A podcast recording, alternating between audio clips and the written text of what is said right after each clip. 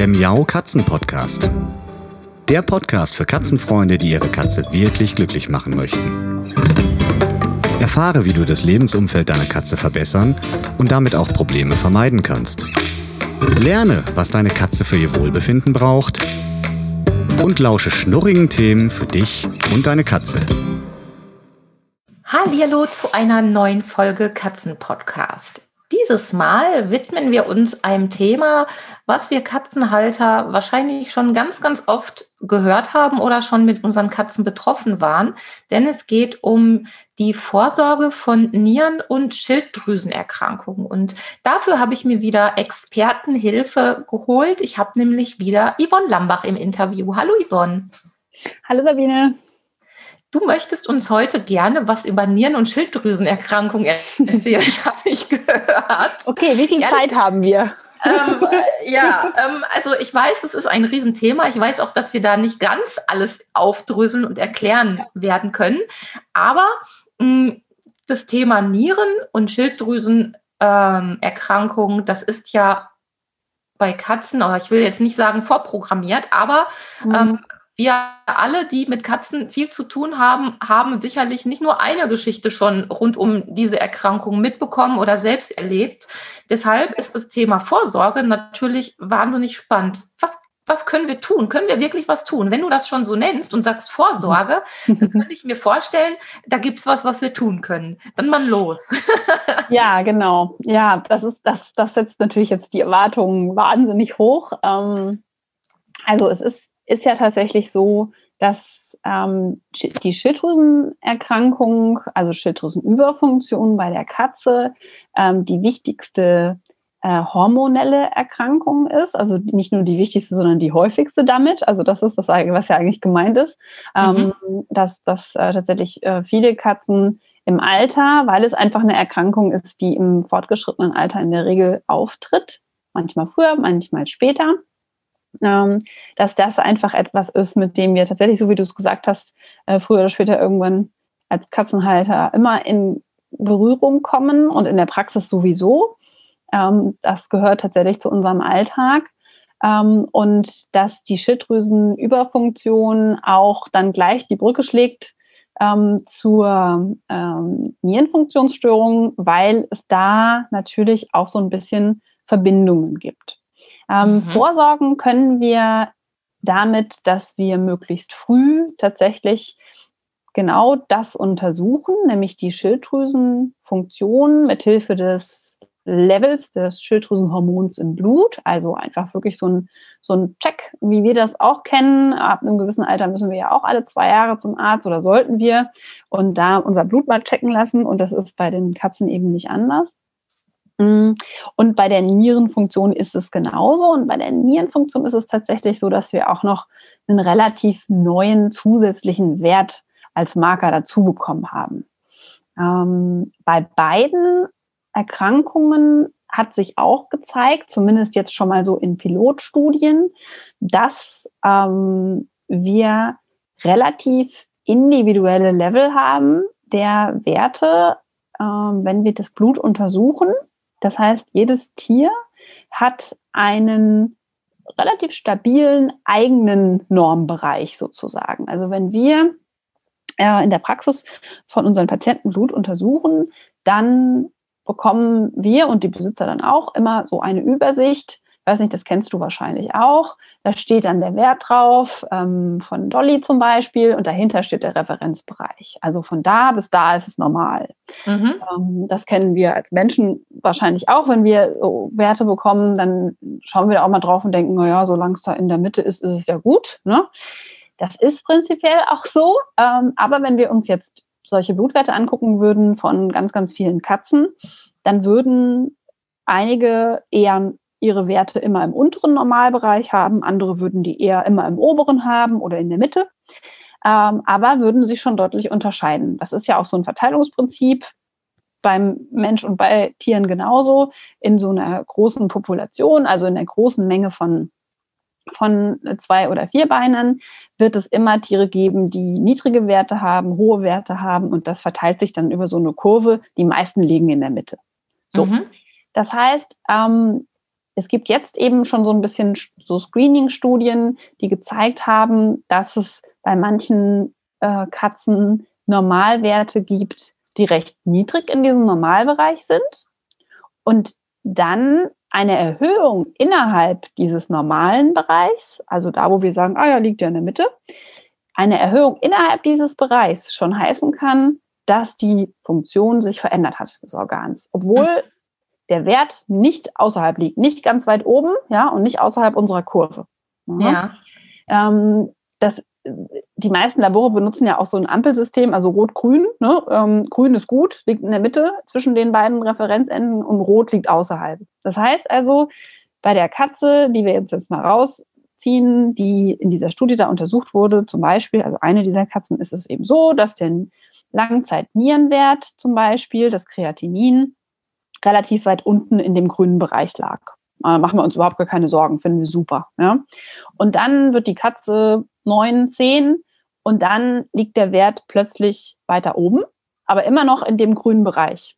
Mhm. Und wir da zeigen so ein bisschen die Ergebnisse der Studien jetzt dahin, dass das uns eigentlich schon anzeigt, dass da was nicht in Ordnung ist. Ja, also so ein individueller Anstieg in diesem grünen Bereich kann schon heißen, dass da schon was nicht in Ordnung ist.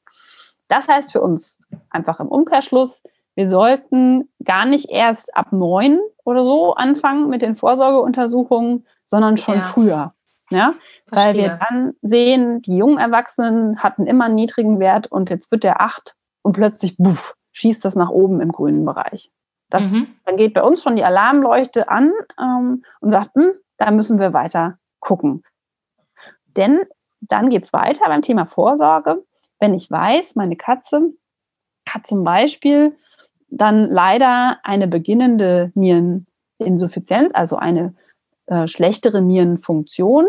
Ähm, das ist ja die chronische Nierenerkrankung. Ähm, dann kann ich eben schon ein bisschen gegensteuern und ich würde dann auch das häufiger kontrollieren wollen als betreuende Tierärztin, um dann eben ein weiteres Fortschreiten der Erkrankung im optimalen Falle etwas zu bremsen. Ja, da spielt dann zum einen die Ernährung eine Rolle ähm, und zum anderen spielen dann auch noch Begleiterkrankungen eine Rolle. Bei der Nierenerkrankung ist das dann wiederum die Schilddrüse hauptsächlich und der Blutdruck. Denn die Katzen haben tatsächlich relativ häufig ähm, im fortgeschrittenen Alter Bluthochdruck. Ja, also da, da möchte ich eine kleine, eine kleine Episode aus meinem, meinem ja. Katzenleben beisteuern. Der Kater meiner Eltern, der liebe Tiger, der ja leider schon einige Jahre tot ist, mhm. ähm, hatte plötzlich von heute auf morgen einen sogenannten Nickhautvorfall. Ähm, ich weiß, dass viele Menschen ihre Katzen gar nicht so genau angucken, um das recht schnell zu bemerken. Meine Mutter hingegen ist da auch ein bisschen helikoptermäßig unterwegs. Von wem habe ich das wohl, Yvonne? Weiß ich nicht, kann ich mir gar nicht vorstellen. Ähm, und hat sofort gesagt, oh mein Gott, da stimmt was nicht, ist mit unserem Tiger wie die Feuerwehr zum Tierarzt gerauscht, mhm. der dann tatsächlich Bluthochdruck festgestellt hat okay. und auch gesagt hat, wenn sie nicht schnell genug gekommen wäre, hätte ja. er sein Augenlicht verlieren können. Mhm. Was ich wiederum bei einer anderen Bekannten erlebt habe, die nicht schnell genug war, ja. der tatsächlich dann erblindet ist aufgrund des Bluthochdrucks. Naja, und unser Tiger, ich weiß gar nicht mehr, wie alt er war, er hat dann relativ ähm, schnell die Diagnose Bluthochdruck bekommen, hat Tabletten bekommen, bis zum Lebensende auch mhm. genommen. Mhm. Und dann war das Thema Bluthochdruck eigentlich safe. Also alles ja, war, war vom Tisch, alles war prima. Ja. Ähm, Tiger ist auch fast 18 geworden und ähm, nichtsdestotrotz haben zum Schluss die Nieren sein Leben beendet. Mhm. So, ja, so viel ja. Zu, zu Tiger als kleiner Schwenk.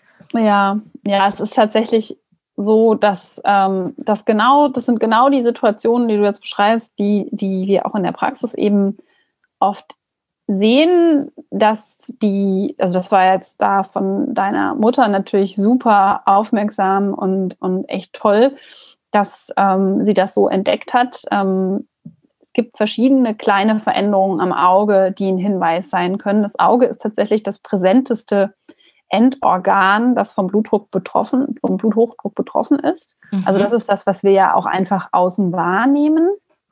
Ähm, das ist immer schon mal so etwas, wo der Zweibeiner dann ganz unruhig wird, wenn am Auge irgendwas komisch ist. Und das ist dann der Moment, wo die Katze vorgestellt wird. Mhm. Ähm, und dann sehen wir natürlich eben auch die Patienten mit dem Vorbericht, meine Katze läuft jetzt überall dagegen. Was ist denn da los? Ja, die sind dann wirklich schon blind. Natürlich kann das auch ganz andere körperliche Ursachen haben, aber es ist tatsächlich der Bluthochdruck auch dort eine der absoluten Hauptursachen für diese akuten, wirklich ganz akuten Vorstellungen. Kann ich denn, entschuldige, kann ich denn ja. außerhalb der Augenveränderungen, wenn die wirklich schon sichtbar sind, als Halter noch irgendetwas feststellen? Also ich glaube, unser Tierarzt sagte damals, der Tiger, der scheint auch Kopfweh gehabt zu haben aufgrund des Bluthochdrucks. Das ja. heißt, der hat sich nicht mehr ganz so gerne am Kopf anfassen lassen zu der ja. Zeit, wo es so akut war und hat mhm. sich immer so weggeduckt. Ich meine, das machen manche Katzen ihr Leben lang aus Spaß, mhm. weil sie einfach keinen Bock auf Geknubbel haben. Aber bei ihm war das auch ganz typisch so, dass er scheinbar Kopfschmerzen gehabt hat. Aber gibt es noch irgendein Indiz, wo wir Katzenhalter genau Acht geben können? Mhm. Ja, also es ist tatsächlich so, dass diese Patienten oft Verhaltensveränderungen zeigen und für mich wäre jetzt das Kopf wegducken, kann ich nicht eindeutig als Schmerz ähm, definieren, aber es kann es ja sein. Ne? Also mhm. das möchte ich überhaupt nicht ausschließen. Aber diese Verhaltensveränderung, also Unruhe ähm, und eben auch unter Umständen weniger kontaktfreudig, also die ziehen sich dann, obwohl sie unruhig sind, eher zurück, weil es so eine so ein Zustand wahrscheinlich ist, wo sie selber nicht so richtig wissen, was sollen sie mit sich anfangen. Also innen, innen kocht alles. Ja, so ein Bluthochdruck, der bringt alles in Ballungen. Ne? Mhm. Ähm, das ist tatsächlich etwas, was wir noch sehen. Ähm, die, die anderen Organ, Endorgane sozusagen, die in der Regel betroffen sind, die sehen wir nicht von außen. Auch wir nicht. Ähm, das ist einmal die Niere eben. Dort wird der Blutdruck ja auch mit geregelt. Ähm, die Niere ist also sozusagen ein Teil daran beteiligt, kriegt aber auch die volle Ladung wieder ab, wenn das Blut mit viel Druck wieder in die Niere gepumpt wird. Oh, das okay. ist halt, genau, das ist halt tatsächlich ein ganz, ganz wichtiger Faktor, weswegen Bluthochdruck auch ähm, eine oder die Blutdruckmessung eine Vorsorgeuntersuchung darstellt, mit der wir tatsächlich so ein bisschen die Last von der Niere wegnehmen können. Ja, mhm. ähm, das ist ganz wichtig. Hm, und dann ist es noch das Herz und natürlich alle Gefäße letzten Endes, weil das Blut da durchgepfeffert wird sozusagen mit Bluthochdruck. Ähm, das Herz und auch das äh, zentrale Nervensystem, weil das Blut, wenn es mit großem Druck durch die Gefäße schwirrt, nicht so weit kommt. Also es klingt im ersten Moment so ein bisschen komisch, aber es ist tatsächlich so, wenn der Blut Druck hoch ist, dann ist das immer auch mit engen Gefäßen verbunden. Das bedingt sich gegenseitig. Mm. Und die engen Gefäße wiederum sind natürlich dann im, im Endbereich. Also bei uns sind es zum Beispiel die Finger, ja, die Ohren, ne, so, so, so Situationen, mhm. wo man merkt, okay, die sind ganz kalt. Dann äh, kann das ja zum Beispiel auch sein, dass man, äh, dass der Blutdruck ein bisschen so hoch ist. Ähm, und bei den Katzen sind es halt auch manchmal die also bei den Tieren allgemein natürlich, aber bei den Katzen insbesondere, sind es auch manchmal die Ohren, die hören dann nicht mehr so gut. Ähm, überall da, wo kleine Gefäße, also in den Endbereichen ähm, sind, da kommt dann auch nicht mehr so viel Blut hin, da wird nicht mehr so viel versorgt. Ja? Mhm. Das heißt, all diese Dinge, also Niere, Herz, Hirn, sage ich jetzt mal, ja, äh, die sehen wir nicht von außen. Das Auge ist halt wirklich so das, das Tor äh, in der Situation zu, zur, zur Bluthochdruck-Verdachtsdiagnose. Es ist allerdings so, dass dann die Katzen in der Regel schon, schon deutlich länger Bluthochdruck haben.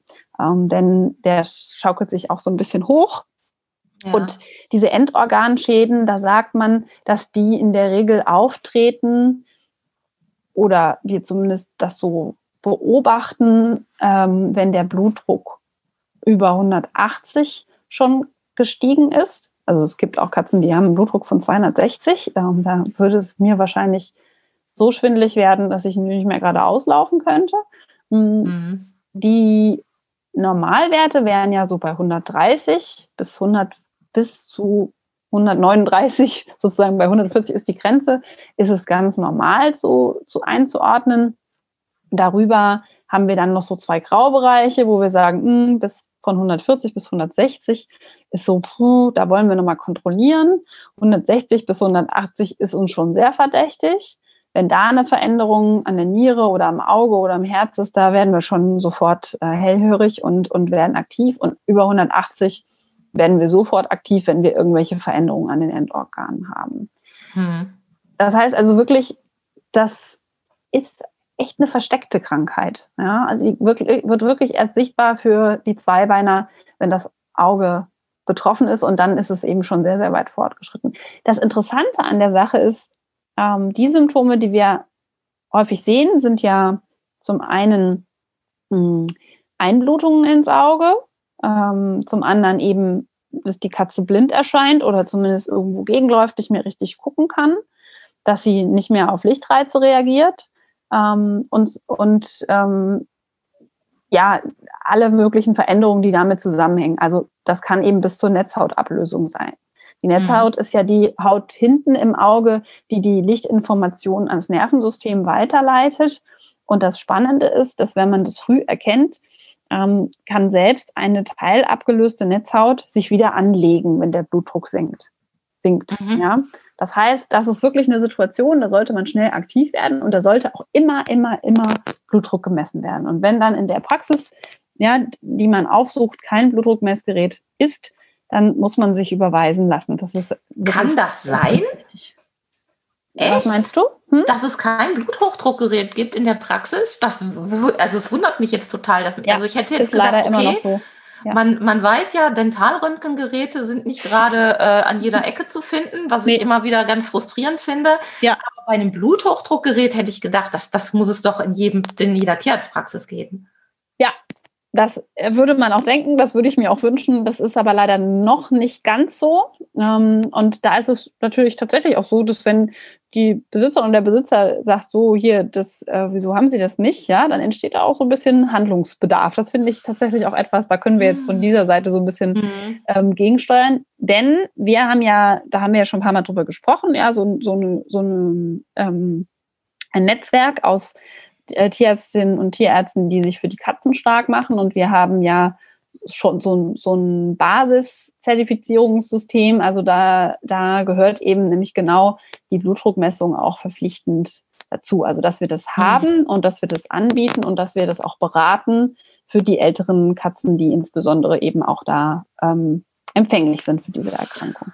Also auch da müssen wir dann quasi nochmal als, als Halter ein bisschen aktiv werden unter ja. Umständen und nochmal nachhaken. So ist es, ähm, genau.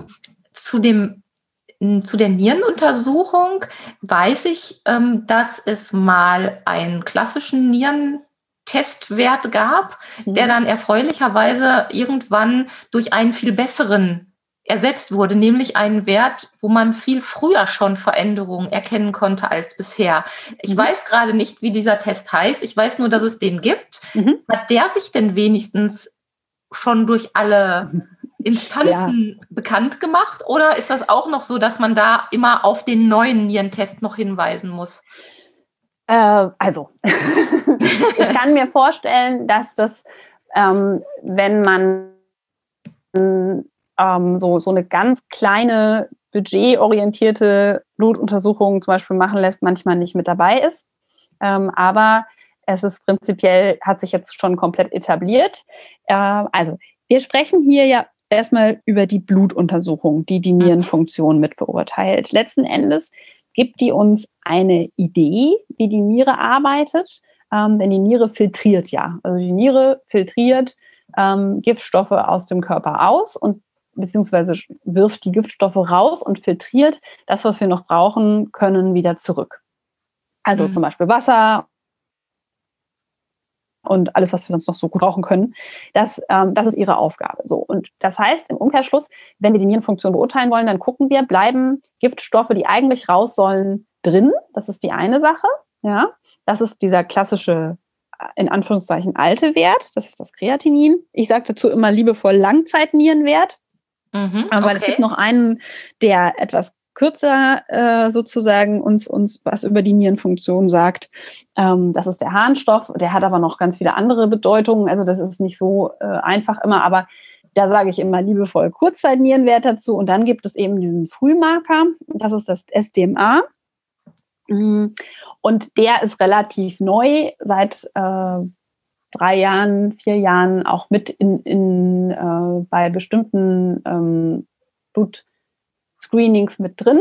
Ähm, und der sagt uns halt schon sehr, sehr viel früher, ob wir genauer hinschauen sollen. Der sagt uns nicht, ja, nein, die Niere ist in Ordnung, die Niere ist nicht in Ordnung, aber er gibt uns einen sehr guten zusätzlichen Anhaltspunkt dafür, ob wir uns die Niere nochmal genauer vorknöpfen müssen. Mhm. Das bedeutet nämlich dann, dass wir eben nicht nur das Blut untersuchen, sondern dass wir auch den Hahn untersuchen. Denn das ist ja das, was am Ende rauskommt bei der ganzen Aktion sozusagen der Niere. ähm, der Hahn ist das, was ausgeschieden wird. Und da können wir auch nochmal genau hinschauen, wie gut konzentriert ist der. Das sagt natürlich total viel über die Filtrationsleistung aus. Das ist auch ein ganz einfacher Test, der ist auch super günstig. Also das ist zum Beispiel auch eine tolle Vorsorgeuntersuchung.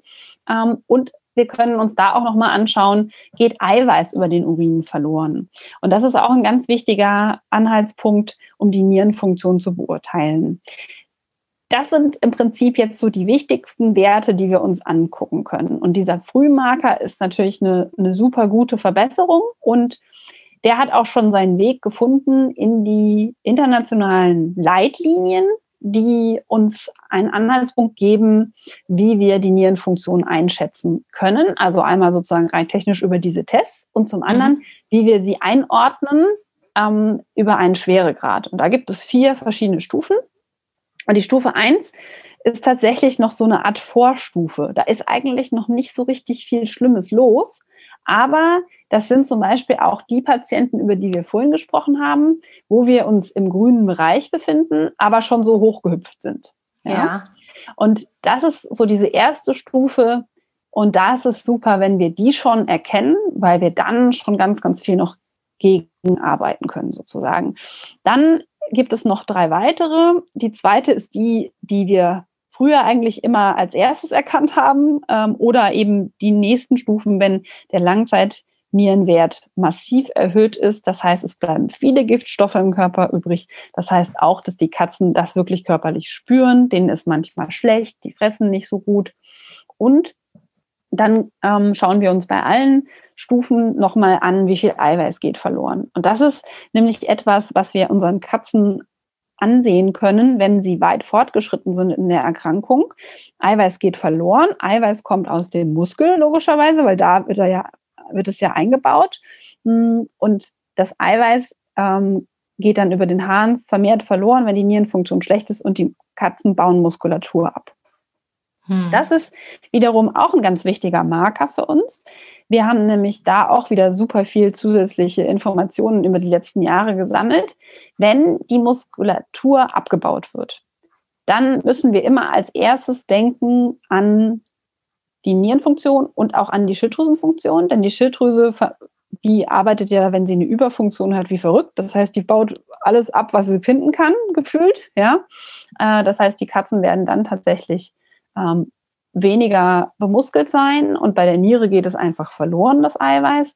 Und die Studien, die in den letzten Jahren gelaufen sind, haben auch gezeigt, dass ein Gewichtsverlust ähm, immer schon ein Hinweis sein kann, zum Beispiel auf eine gerade begonnene Niereninsuffizienz. Das war der erste Teil des Interviews mit Yvonne Lambach rund um das Thema Niere, Schilddrüse und Bluthochdruck.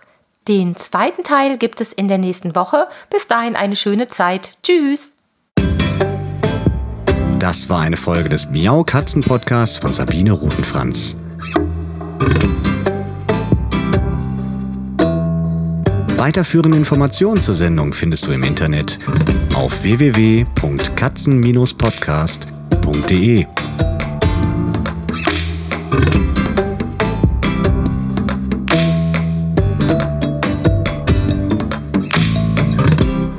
Und jetzt aus die Maus.